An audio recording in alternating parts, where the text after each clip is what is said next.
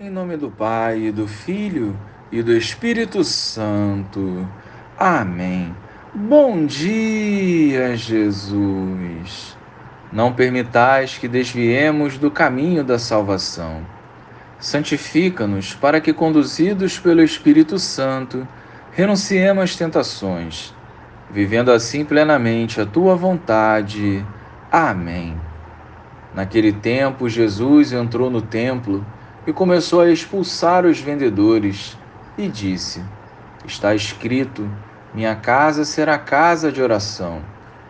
No entanto, vós fizestes dela um antro de ladrões. Jesus ensinava todos os dias no templo. Os sumos sacerdotes, os mestres da lei e os notáveis do povo procuravam um modo de matá-lo, mas não sabiam o que fazer, porque o povo todo ficava fascinado quando ouvia Jesus falar. Louvado seja o nosso Senhor Jesus Cristo, para sempre seja louvado. Para uma caminhada cristã saudável e fiel, nós precisamos aprender a separar o profano do sagrado. Luz e trevas, céu e inferno, o Senhor da vida e o diabo não combinam.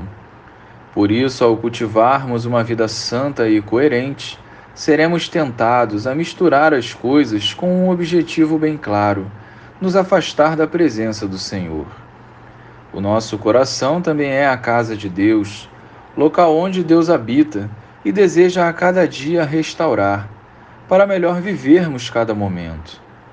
Da mesma forma que o templo físico é a casa de Deus e merece todo o zelo da nossa parte, o nosso interior igualmente deve ser preservado de toda obra do mal.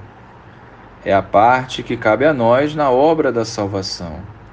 Portanto, expulsemos com a autoridade da nossa vida todo sentimento que nos asfixia e todo pecado que nos impede de avançar, pois só assim o Espírito Santo fará em nossas vidas novas todas as coisas. Assumamos esse compromisso com o Senhor para que em tudo vivamos retamente a vontade do Pai.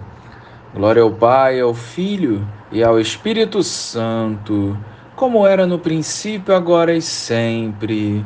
Amém.